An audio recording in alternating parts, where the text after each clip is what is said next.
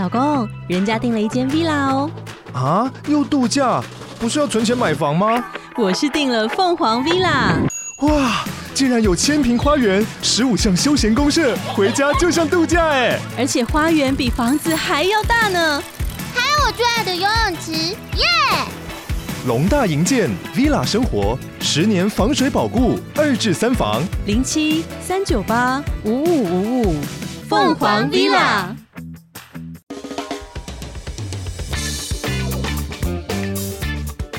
大家好，我们是肥仔老司机，在这里充满了各种不正经，还有我们梦到的各种奇妙体验。如有雷同，纯属巧合哦。节目内容充满着新三色及淫声秽语，未满十八岁及未到人士千万不要收听。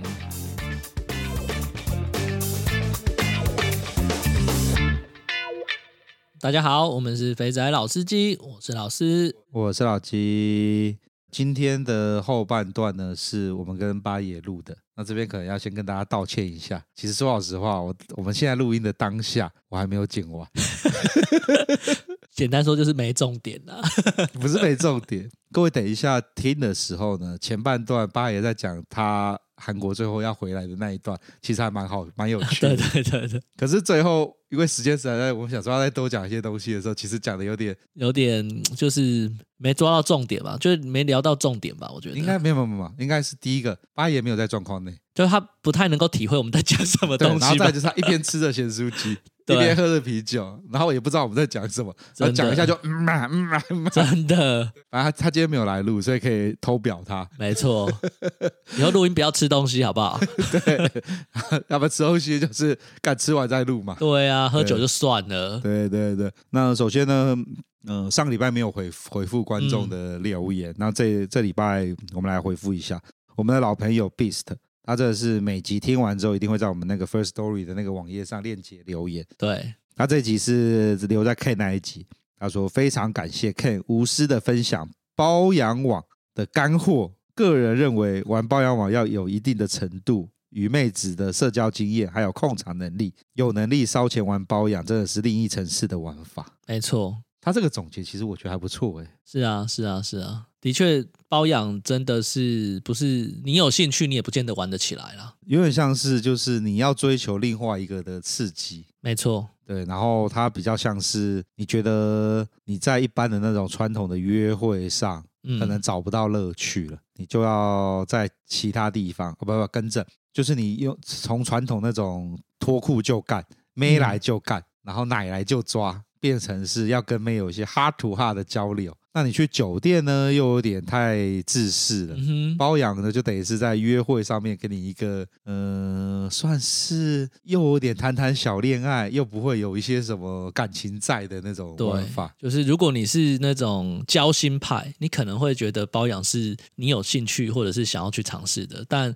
第一个就像那个那个老纪之前提过的，要花比较多时间，对，然后你的成本控制你需要自己拿捏一下，这对对没错，对，所以可能我所以我才说，就是大家都会想要有一个你可以找到一个妹可以陪你玩，然后又不会黏，然后你想干嘛的时候，他或是你有闲闲的时间的时候，你你可以带他去类似小情侣那样玩一玩，我觉得大家一定都会很想有这样子的的的一个不能说伴侣。有一个一个可以随时陪你的人，可是要有这个条件，其实你要付出的代价很高。这有点像是我想到一件事情，嗯、呃，我有个朋友，他就是很喜欢，他有点妙，他就是很喜欢在妹子那边塞各种异物，像是哦，这画风转的有点快、哦，没有没有，像是跳蛋，对，像是跳蛋、假屌这种东西，哎。玩着玩着，就他就很喜欢看妹那种，我不知道说 A 片看太多，对，看到看妹那种有点兴奋、有点羞耻对的表情。他从那样子开始，就是叫妹出去的时候要带跳蛋，嗯哼，要看妹走在路上的时候有那种哦、呃，就是那种只有我们两个知道你在干嘛哦，就是那种。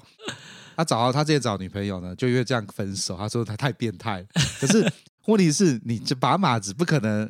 一交往前就问说：“我喜欢玩跳蛋，你可以吗？”没错，没错，没错。所以他后来呢，就有一个正牌的女朋友，那、嗯、女朋友可能就不会跟他玩这些。可他在包养网上面，就是跟每个妹在聊的时候，最后一直塞，一直塞，一直塞，一直塞，最后给他塞到一个天选之人，也爱这样玩的。哇！然后他们，所以呢，他跟那个妹就叼住了，叼很久。聊大概半年多了吧，两个人还在持续进行中。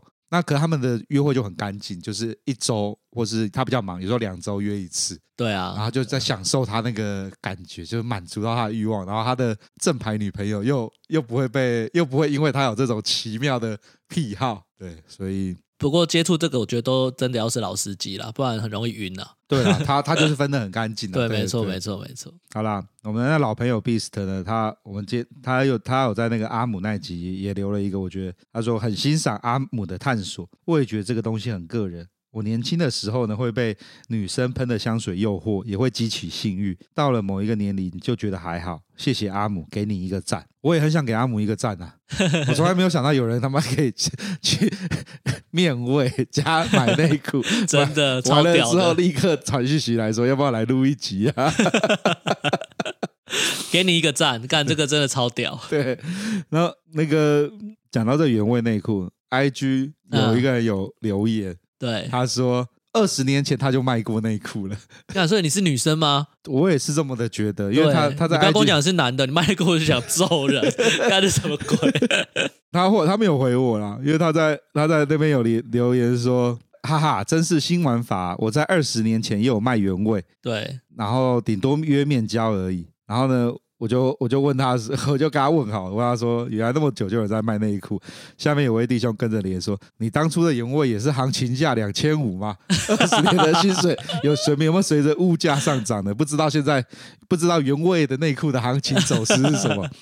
对啊，二十年前卖原味内裤，那时候我才几岁，那时候我还在念大学。对啊，所以如果这位是女性听众的话，那也是跟我们年纪差不多的喽。哇，那假如有听到的话。那个我们可以可以好好的来聊聊，对，传个讯息，或是不方便聊的话，跟我们讲一下二十年前卖的价格是多少？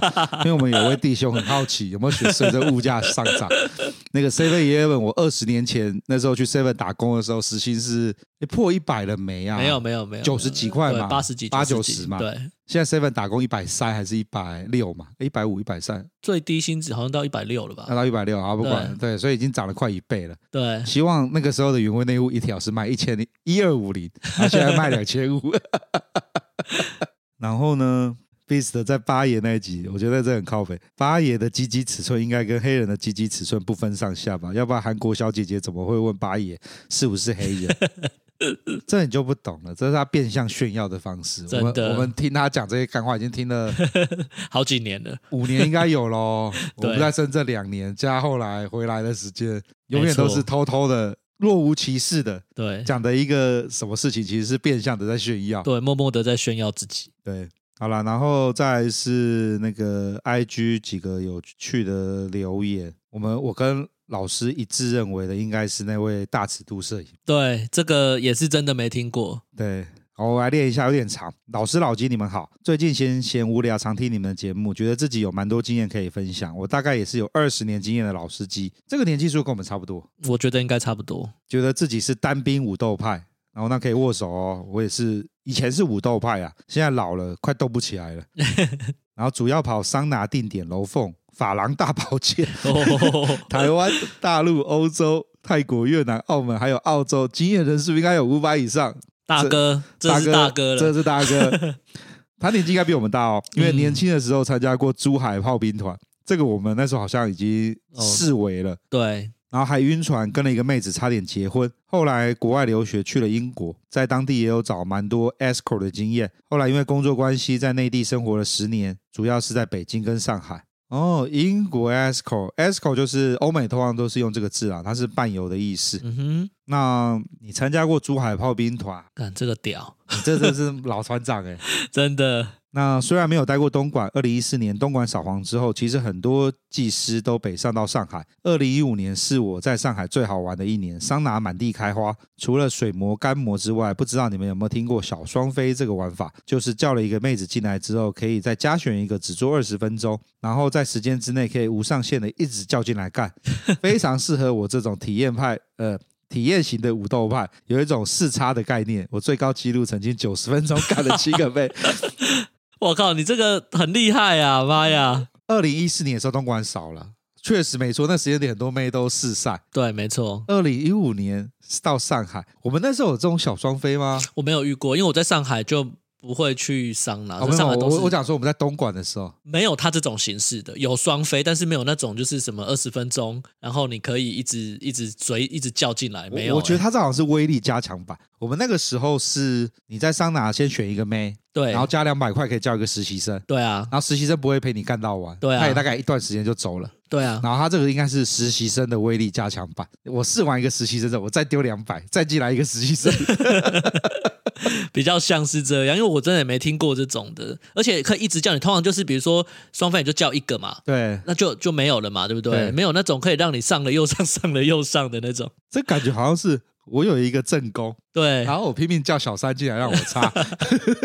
那在诸多经验里面呢，我觉得最有趣的应该是你们没有提到过的，台湾叫做大尺度摄影，内地叫做私房摄影这块，就是 AV 里面演的摄影师拍着拍着就脱裤子直接干，这个我体验过好多次。这个啊，我必须讲，我们我从原本的来宾就是硬邦邦，对，看球的那个硬邦邦，对，乐天的忠实球迷。硬邦邦其实跟我在录澳门的时候，他其实有讲到说他之前有有这种大尺度摄影，嗯，那当初是跟他说之后找时间来聊一下，可是后来就是我们每次约的时候呢，都只会约在棒球场看熊尼斗奶，现在新的 就不会 没有聊这些东西了。好，这个好像我们真的就真的没有在节目录过，而且这个蛮有趣的。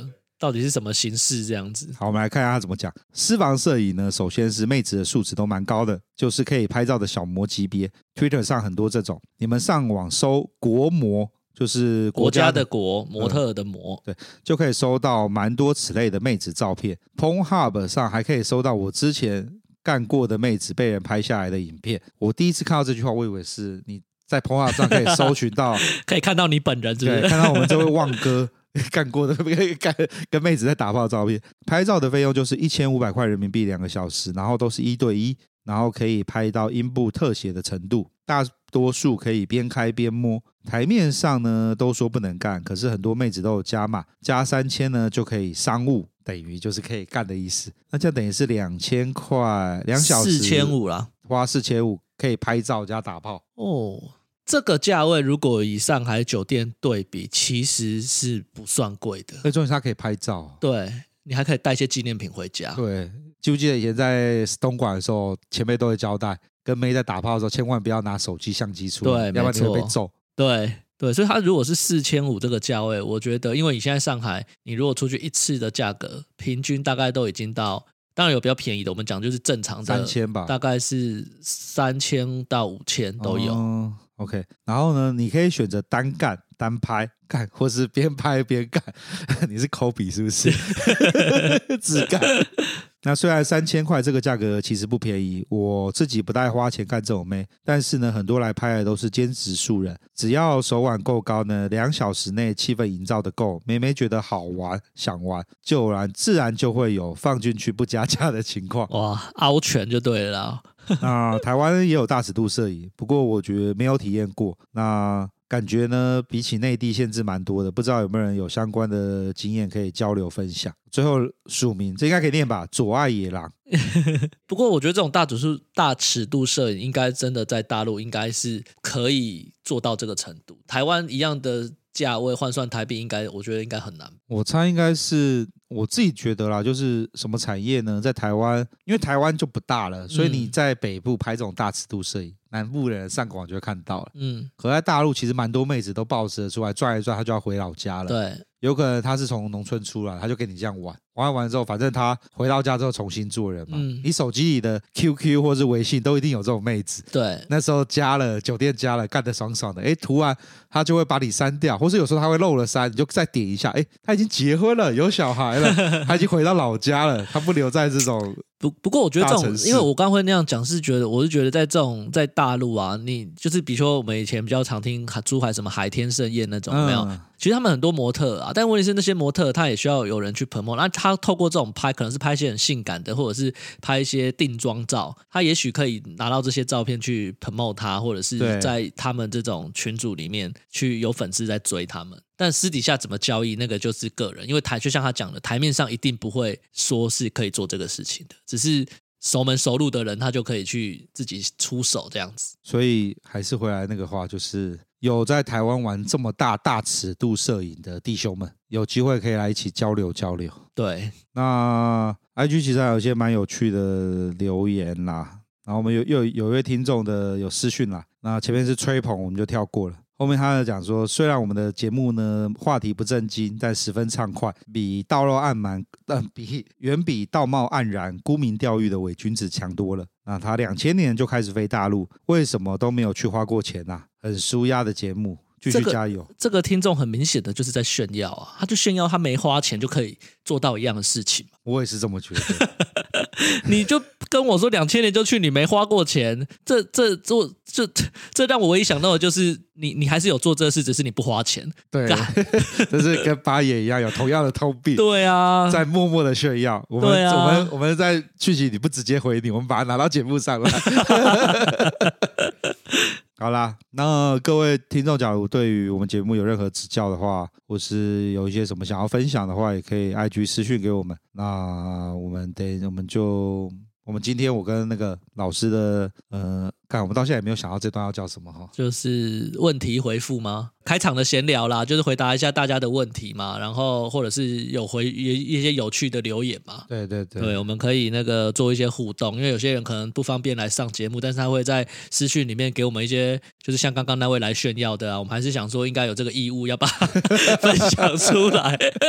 OK，毕竟刚刚那位他在下面还说，你看他在下面居然还说这个他没有什么可以分享的，但是他只有台面下的精神跟身体的非经济活动。干你这不就是在炫耀？非得要我们这样子就对了。嗯，OK，好啦，那我们今天分享大概到这边啦。那接下来就是也是另外一个分享，对，就是跟八野录的，大家听听看喽。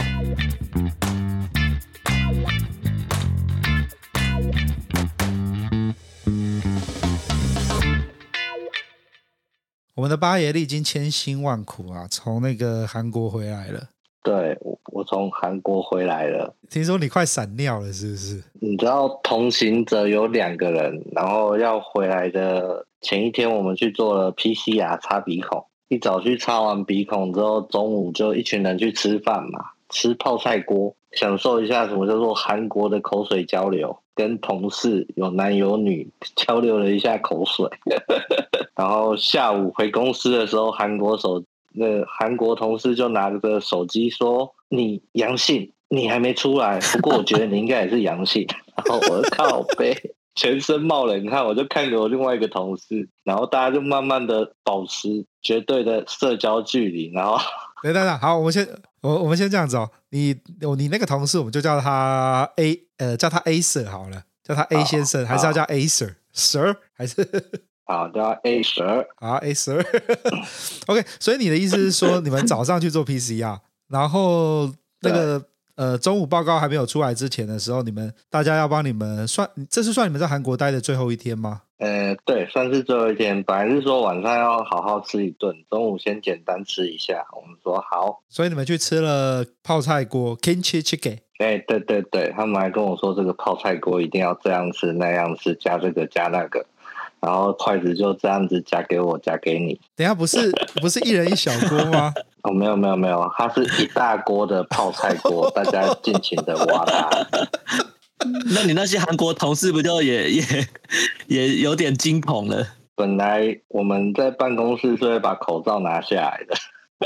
啊，等等等等，我我们来理一下时间序。我觉得这实在是太好笑。你你们早上做 PCR。然后中午大家开开心心的聚在一起，然后点了一个大一大锅的泡菜锅，然后因为是中午吃饭嘛，对，所以吃比较简单，就喝泡菜锅，大家就一人一勺到里面去挖汤、挖泡菜、对对对。挖猪肉，然后浇在本上面，然后在那边吃吃吃吃吃，然后就大家的口水就这样一起在那一锅里面这样子拿过来拿过去，对对对，然后这个时候都还不知道你的 Acer PCR 阳性，对，后来我们吃饱就回去办公室嘛，那下午想说去买个快筛剂。回来当欧米亚给好了，你知道韩国快筛剂没人买，台湾买不到，我就跟我同事说：“哎、欸，我们去买快筛剂。”好，我们两个人下去，一人各抱了五十盒上来，呃，五十个，不是五十盒，五十个。嗯。然后我们就两个人双手抱着快筛剂走走走，然后走上楼之后呢，按门铃嘛，然后办公室最大的总经理走出来帮我们开门。可是我觉得很奇怪是，他戴着口罩，然后戴着口罩开门之后就离我们比较远。那我们走进去的时候，就跟他打个招呼，然后所有韩国的同事都站起来，然后那个最大老板就指着我的 A 同事说：“你阳性，你 还没出来。”那个韩国人会讲中文，我愣了一下，然后你知道手上拿着快筛剂，说：“大小啊。”然后那个老板看着我们说：“快筛剂拿一个来，所有人验一次。”然后我就傻笑。你知道，本来快筛剂要拿来当欧米亚给，然后瞬间变大家先用一轮，然后办公室所有人一人拿一管，开始在那边搓鼻孔，然后他们看着我，我说：“呃，我不要。”他说：“他都阳性，你干嘛不搓？”我说：“我等报告，我报告还没出来。”他说：“好，你等。”然后所有人就开始搓鼻孔，搓鼻孔，然后那个阳性先生呢，他也搓了，搓完之后大家去看。他只有一条线，然后大家想说什么鬼？啊，其他同事也都一条线，然后他就他所有人就看着我说：“你不搓吗？”我说：“我等报告，我不想搓两次。”他说：“好。”然后我们就各自的离开了。各自的地方，就是各躲一个地方啊，东南西北大家躲开来，然后等了大概半小时吧。我那半小时，我那个 A 同事在办公室的角落一直转圈圈，你知道，我感觉出来他非常的慌张，然后嘴巴在默默说：“哦，我最怕这种状况了。”然后我想说，但，我不知道该说什么，因为你知道，我很怕是我传染给他的，因为。他没有拉拉手，就我在拉拉手，我真的很怕我害他。然后后来隔了半个多小时，那个最大老板手机响，然后，听他讲完电话一直讲，八爷八爷八爷八爷，哦，OK OK OK。然后后来他就走，他就挂了电话之后就看着我，手举起来指着我说：“你阴性。”然后瞬间就，啊，看你你啊，好险我没事，哦，我拉拉手阴性。然后那个同事一脸不可置信看着我说：“你都到处乱跑。”你阴性，我都在放电你，我阳性，然后，然后就开始帮我们就理一下我们时间走哪边不一样。我说你这个故事怎么跟那个老鸡的那个故事有点翻版的感觉？就是保护的很完美的人，等的中了奖，然后出去拉拉蛇的人，跟他聊什么聊都没事这样子。对，而且而且重点是哦，我们在前一集呢。八爷才为了大家去了永登浦，虽然说是为了大家啦，我觉得他是为了自己的老二啦。然后我在还敢，我那一集呢，呃，八爷还有跟我讲一句说呢，我可不可以打桶边报账？我因为我在那时候我们两个录，我跟老老师录的太嗨，我们没有听到八爷讲这一句。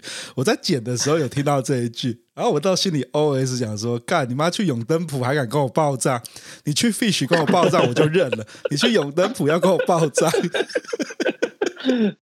干嘛这样？我也是为了节目去拼死拼活哎、欸。然后，然后呢？你去了永登浦去摸了奶？哎，等一下，我我突然想要问你，那时候在永登浦的时候，口罩是全程戴着的吗？哎，永登浦的时候，我不是跟你说，我进去的时候，我在脱衣服的时候，就顺便把口罩也脱下来了嘛。对。然后那个小姐就很紧张，说：“不不不，带回去，带回去，带回去，我脱你不能脱。”我就想说：“哦，好吧，又戴起来。”所以。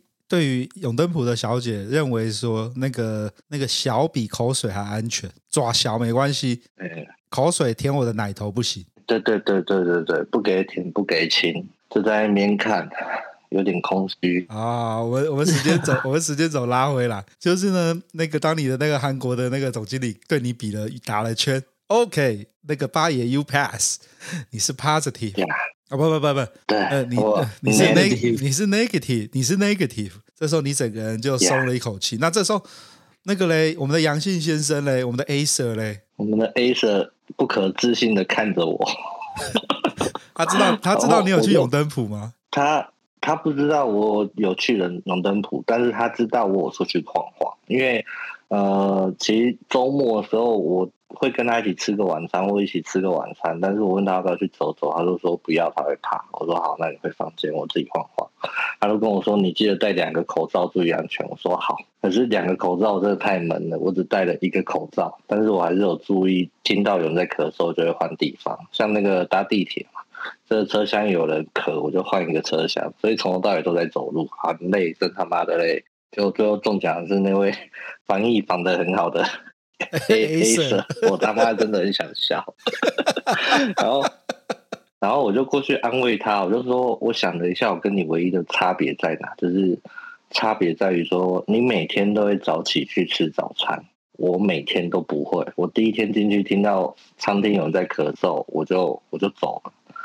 然后他就愣了一下，然后就不讲话。然 后后来他想一想说，我觉得应该也是，因为我有时候吃早餐都会听到有人在咳嗽，我也是赶快吃一吃就走。那你知道那个早餐都 buffet，所以你根本不知道他是在哪里咳，所以我第一天听完我就吓到了，就不敢去。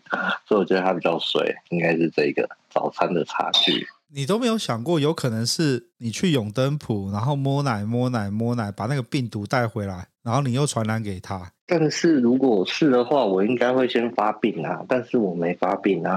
看你年纪轻啊，你你们的那位阳性 A Sir 他大概年纪多大？呃，阳性先生年纪大概五十几岁。看那就对啦，我我去我去美国回来，那两个阳性的都一个大我一轮，五十几岁，另外一个也接近五十岁，所以应该是你年轻，体力好，没有感觉。呃，这我就不知道了。对，哎，你你这样子，你们那天测那边晚上，那你们晚上的那个要帮你们践行的晚餐就完全取消了。讲到这个才好笑，后来我的报告出来之后呢，那个业务回来了，然后那个韩国老板叫那个业务带着我们俩去拿报告。我心里想说，干，就一个阳性一个阴性，你还敢带着我们去拿报告吗？那韩国人看很开，他说没事啊。我们都一起吃饭那么多天，我觉得没事，反正就开车而已。我说哦好，然后我们就上了一台车，然后把窗户全部嘎下，开了大概二十分钟去医院拿报告。那我那位同事不信邪，他说可不可以再测一次？那韩国是说四天只能测一次，他说你很想测没关系，好，我再帮你重测一次，然后就再重测一次。那我们也先去买了。那个普拿疼退烧药、喉咙药有的没的。那在韩国有个问题是，他那个药上面都韩文，都看不太懂，就请那个韩国业务帮忙推荐。他就说：“哦，喉咙痛是这个，退烧是这个。”就噼啪买了一堆。然后开车的路上，我就跟韩国同事说：“直接送我们去 hotel，不要回 office。”然后他就愣了一下，说：“那晚上的晚餐怎么办？” 我说：“我们现在有人生病，我们不要吃晚餐，真的回去休息就好。”他说：“真的吗？”我说：“对，好。”然后他就把我们送回去 hotel，然后就跟他说：“你们不要再来找我们，我们自己会顾自己。”他说：“哦，好。”你讲的好像好像他妈的要上战场要诀别了，敢不要不要来不要来救我，我们自己会搞定，就这样吧。对啊，韩国同事说不定很怕晚上还有一拖吗？喝完还可以想说干嘛报公账的，就被你这样一弄，完全没机会了。对啊，不是这我要讲，因为他礼拜三的时候，他们就跟我们说，你们礼拜五要走，那我们礼拜四晚上好好吃一顿饭。我说好。所以礼拜三晚上回去的时候，我就打开冰箱，把冰箱所有的烧酒跟玛格丽酒一口气都喝完，全部都喝完。然后，诶、欸，烧酒三支，玛格丽一一支。所以我那天喝了四支酒，然后其实隔天醒来去擦鼻孔的时候还有点宿醉感，你知道？我在猜有没有可能是 那个酒精太多了，不小心杀菌，所以测不出个毛来。就回饭店之后呢，我就赶快送他回房间，然后我就问了一下晚餐要吃什么。然后就出去帮他买晚餐，顺便买了我今天晚上预计要喝的酒，因为冰箱没有酒。没有，你这个还好。我立马买了两罐烧酒跟啤酒回去再压压惊。我觉得你买酒还好，我觉得你做了一件事情实在是有情有义，因为你们他测完阳性嘛，所以他绝对不能搭飞机回台湾嘛。那你你是阴性，所以你就会，你就你就可以拿着那个证明搭飞机回台湾。你不是还有帮他？为了你，你你还要打电话跟我讲说，你为了他，怕他自己待在韩国无无那个关在那个房间里面无依无靠，你不是帮他买了一堆东西吗？嗯，这个是隔天醒的，因为那天晚上我感觉他很沮丧，他一直在闷闷，我不太敢多跟他多说话，我就回去，因为其实我也吓到，我就回去赶快多灌一点酒，用体内自我消毒，因为我也怕我走，可是他是无症状，然后就一直消毒，然后早上起来，因为我们已经跟韩国人讲，我们礼拜五不进办公室，所以我们睡比较晚，大概十点多起来，我就问他，他就跟我说他现在在发闷烧。然后喉咙有点说不太出话来，嗯，我想说跟你发病，然后就检自我检查，温度正常，喉咙正常，然后跟他说，诶，我现在去帮你买早餐，然后还有一些有的没的，你在房间等，然后就出去买了早餐，我还帮他买那个网红三明治，就是明洞很有名的那个网红三明治，叫 I S A A C 吧。好像好像是因为住的附近有一间分店，我就买了两个，然后我还买了一买了一大罐家庭号的宝矿力水得跟三罐家庭号的那个水，我就全部提到房间放在门口叫他出来拿。然后我跟他说，趁你还有味觉，好好享受一下韩国的网红美食。你这很鸡。我跟他说，这个真的很好吃哦。好，我就坐在那个饭店一楼的户外区，边吃着三明治，边喝着饮料，边抽着烟。然后行李都已经拿好，我本来想说啊，能帮都帮完了，等一下就打飞机走了。就刚刚老师讲的，有同理可证，这个世界就是越怕越会中，对，越怕越会中，真的，这是墨菲定律啦。当你希望它不要发生的时候，它就会发生。对，没错。好了，所以告诉各位不要紧张。所以，呃，你那位 A 同事他有什么症状吗？我们的阳性 A 先生。哦，我们的阳性 A 先生目前的症状是发烧，嗯，然后喉咙很痛，讲不太出话来，然后身体有些酸痛。哦，那就是所谓的轻症嘛，对不对？应该是韩国特产 BA 二点零的那一只。不过这个症状听起来蛮像疫苗反应的哦。哦，哎，对耶，听起来蛮像的耶。对，但是我觉得韩国人很屌是，韩国办公室最大那个老板，他大概六十岁，六十，然后我们就跟他聊，他说这就小感冒嘛，我一剂疫苗都没打，现在还不是没事，哎，对，然后我当天下午他知道他阳性的时候，口罩戴得很紧，然后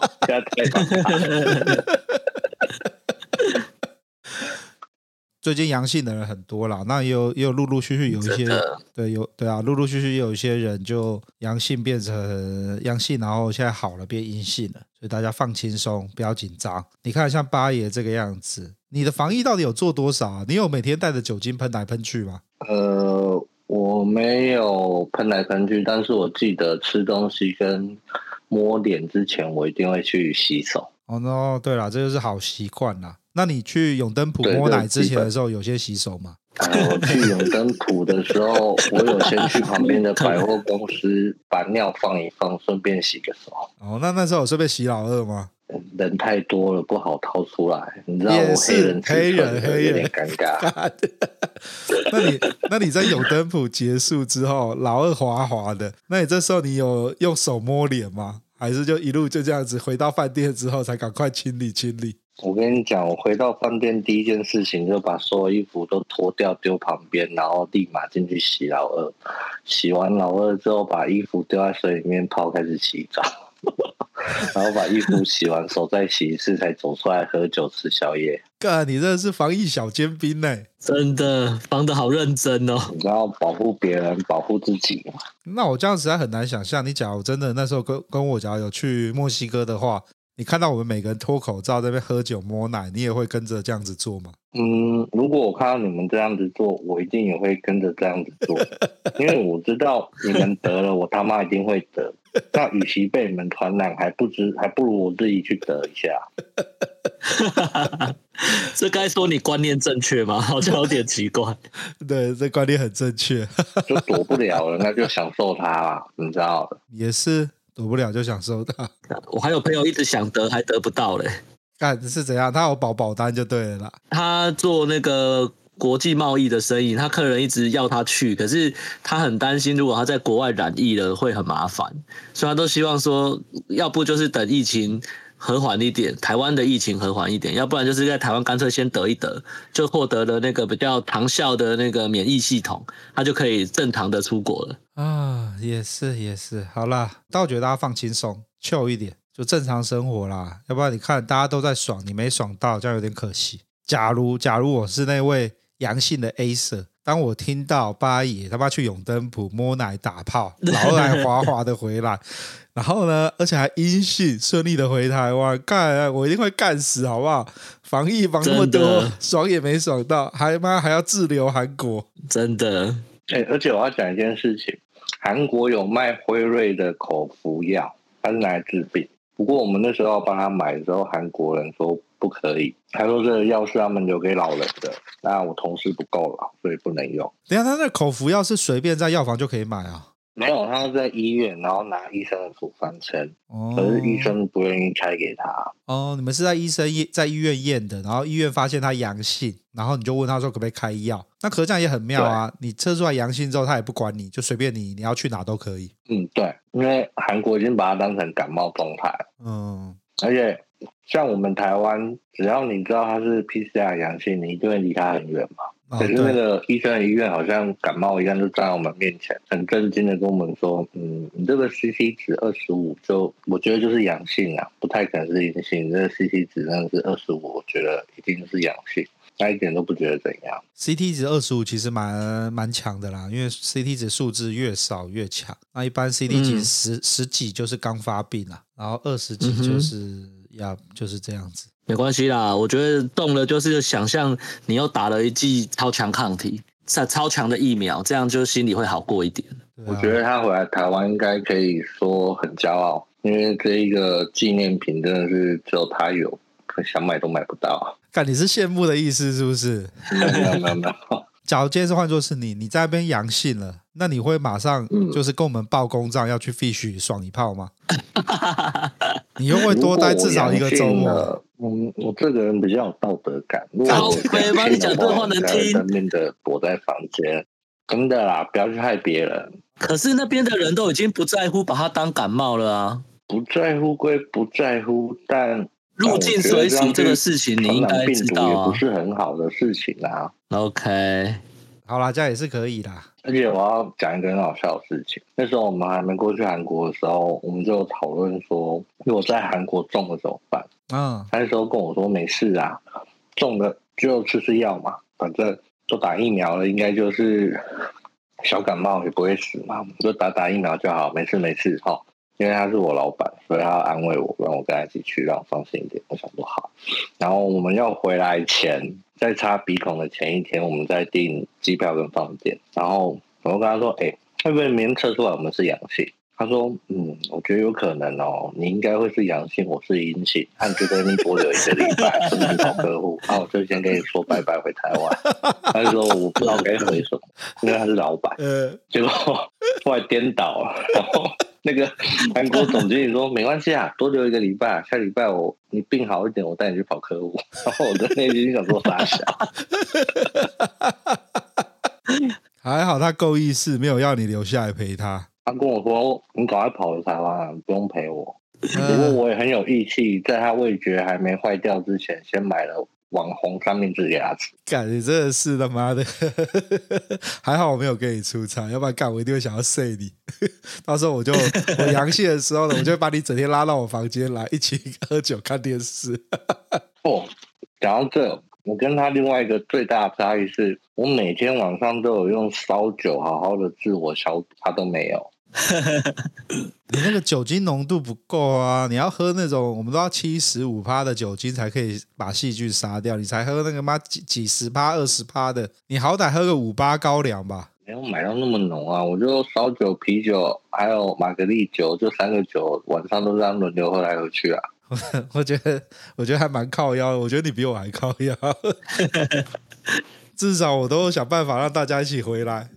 那八爷，你现在人在隔离旅馆吗？嗯，那这样子还还好，你有去永登浦套一下，要不然你这样子又要有又有一个礼拜没办法打炮。这，这时候只能靠自己，你要外出只能靠自己，不管去哪里都一样。外出只能靠自己，你不知道我最最近在那个那个 FB 上一个群组看到，干那个很多那个群组是给那个已经结了婚的男生加入的群组，很多结了婚的男生即使没生小孩，好像也都要靠自己才能自才能那个疏解自己的需要，这样听起来蛮可怜的。你说那个老婆不给碰吗？不给碰啊，这就是就是很奇怪的一件事。我相信结了婚的人，就是多少都会面对这样子的问题。那就顺着老师那个话继续讲。那那个，哎，八爷，假如今天你马子不跟你打炮的话，你会你会怎么办？假如今天是马子的情况下，马子不打炮的情况下，对，我会问一下为什么不给碰？那原因是在我还是在他？那如果马子真的是性能感，或是嫌我不好用的话，那我可能会。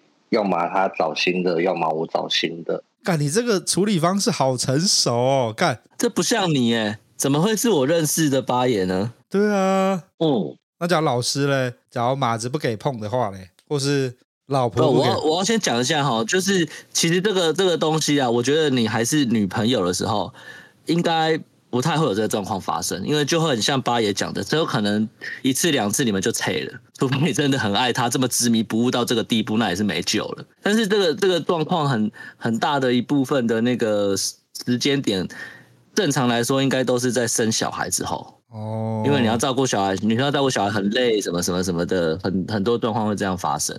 但是呢，我就是好像有越来越多的的那个状况是结了婚，然后小孩都还没生，然后老婆就开始次数的，就是性生活的次数变少。然后我我我觉得这个东西就是很。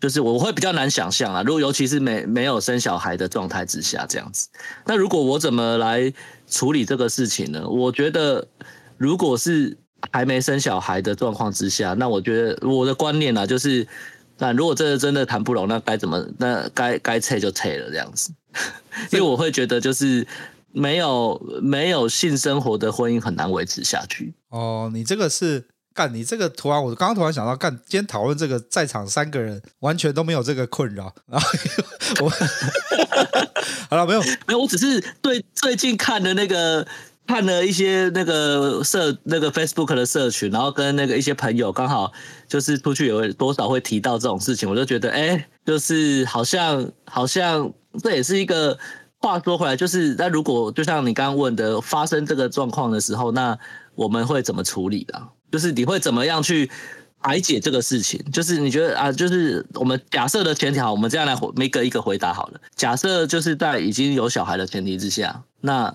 你们会怎么处理？或是你会怎么去做这些？或是怎么呃发泄自己的欲望？哎哎哎，我我突然想到一件事，因为你刚才讲的马子不给碰啊，这是我朋友的故事。他马子是空姐，飞国际线。所以飞去都会住个几天，就是再飞回来。那他们是聚少离多，刚在一起的前半年，就是回来就一定打炮，回来就一定打炮。但后面半年都不打炮。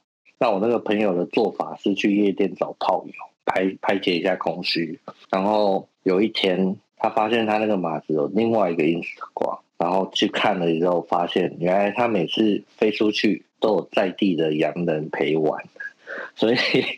就是回到我前面讲，那个不给碰的原因，可能是觉得他的太美，不是不想羞辱他，所以就不给碰。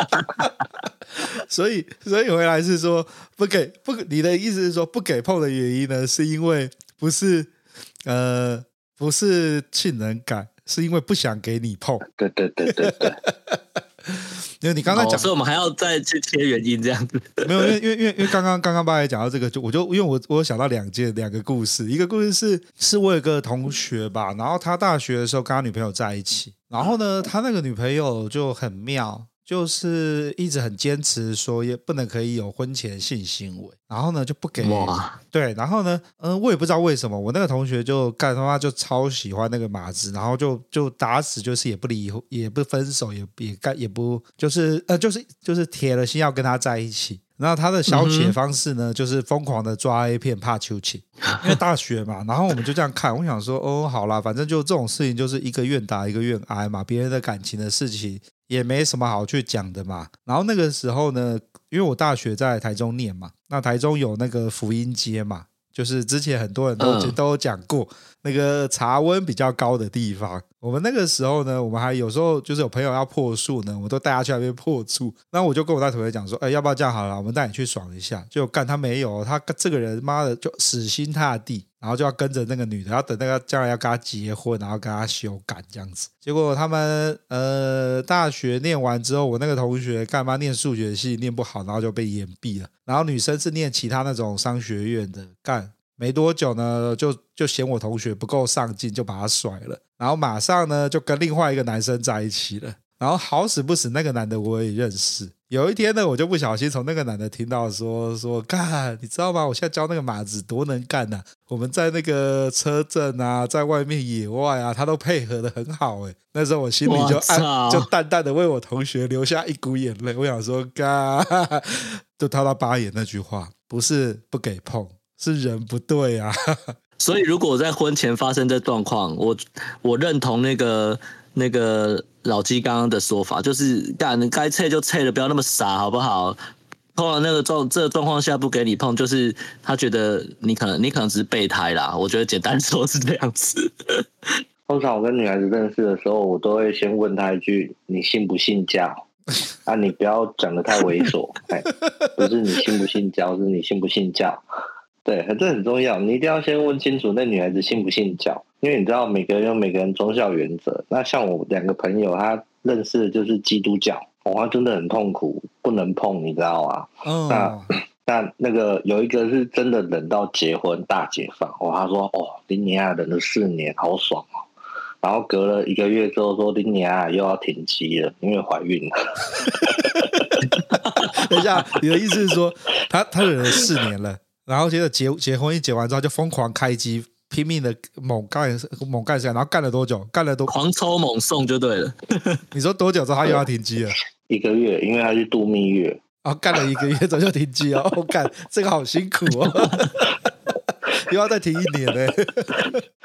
对，然后另外一个更好笑，另外一个呢，我同学他有一天不知道怎么脑子撞到，他他去受洗，嗯、那他受洗完之后，他就问了那个牧师说。那个不好意思，我问一下啊，那个受洗之后能不能打手枪？然后牧师认了一下，说神会原谅你的，没事。然后他就哦好，那打炮应该神也会原谅我，可以可以可以。然后 有一天，他莫名其妙的带着他女朋友也去受洗，受洗完之后呢，他马子再也不给碰。等下他为什么要没事拿石头砸自己的脚？对啊，没有，因为他。他本来是跟他女朋友说神会原谅你的，没事，很宽容的。可是他马上说不行，我会下地狱，不行，我们不能婚前性行为。然后他就想说看都看过，你再跟我讲这种干话。所以他们在他女朋友还没有信教之前，然后就疯狂的修改就对了。没有，他们正常嘛，正常交往啊，就正常的做嘛。他只是我同学不知道哪根筋不对，自己跑去信教。他信完教之后，又带着女朋友去信教。他都信教之后就不能信教了，然后我们笑到快翻掉。好悲惨哦！好啦，所以我们真的，我跟我跟我跟八爷可以提供的建议就是，假如发现性事不合的话，就要赶快的怎么样？呃，悬崖勒马停损。没错，没错。但我们还是要先说啦，就是我们刚刚讲的，没有对宗教有任何的那个不敬啊，哈，就是还是要还是要那个，就是我们只是说在这种性生性生活的这个。呃，想法上还是要一致啊，不然就会像刚刚讲的，会有这种惨剧发生。我我们刚才讲的是尊重，我们尊重各种各种宗教。像你去那个回教，应该会很开心，都可以娶好几个是吧？啊，对对对对对，我们要尊重尊重，对，这是一种尊重。所以这好像也没办法给什么建议哈，因为对我们来说，我们可以给的建议就是，假如老婆不可以碰，小孩又生了。你假如不想离婚的话，好像也没辙，就赶快找另外的管道发泄啊！对我来说，就是没有，就是不是我就是这样，而是你不这样做，你很很难呐、啊。你结了婚还自己打手枪干，很可怜呢、欸。没有没有没有，结了婚就要多听我们的节目，才知道什么叫忙里偷闲。那所以你们你所以八爷你们那些你们你们办公室的有已婚分子都是这样子？对，这个道理是呃，这这个是我那个办公室的某位大哥跟我说的，因为那时候我懵懵无知的问他说，为什么你结婚后还要去酒店踹踹门？他说那个压力太大，老婆太叽歪了，踹踹门可以放松一下心灵，婚姻走得下去。他觉得这几千块花得很值得。那这样子，那这样那这样，我们的套路不大一样哦。我的我的我的一些同事们呢，他们都是去跑下午场的，他们都会永远都跟老婆说很忙很忙很忙，就是老婆打电话来了，也都是讲两句话说，哎不行，我要开会就挂掉了。然后呢，这样子久而久之，他就营造出一个状态，就是他在上班的时候都是处于很忙的状态。所以呢，我们我那几个同事都会常常在下午的时候去林森北，就是最近啊，在我们群组里面会有会有几位弟兄都在讨论林森北的。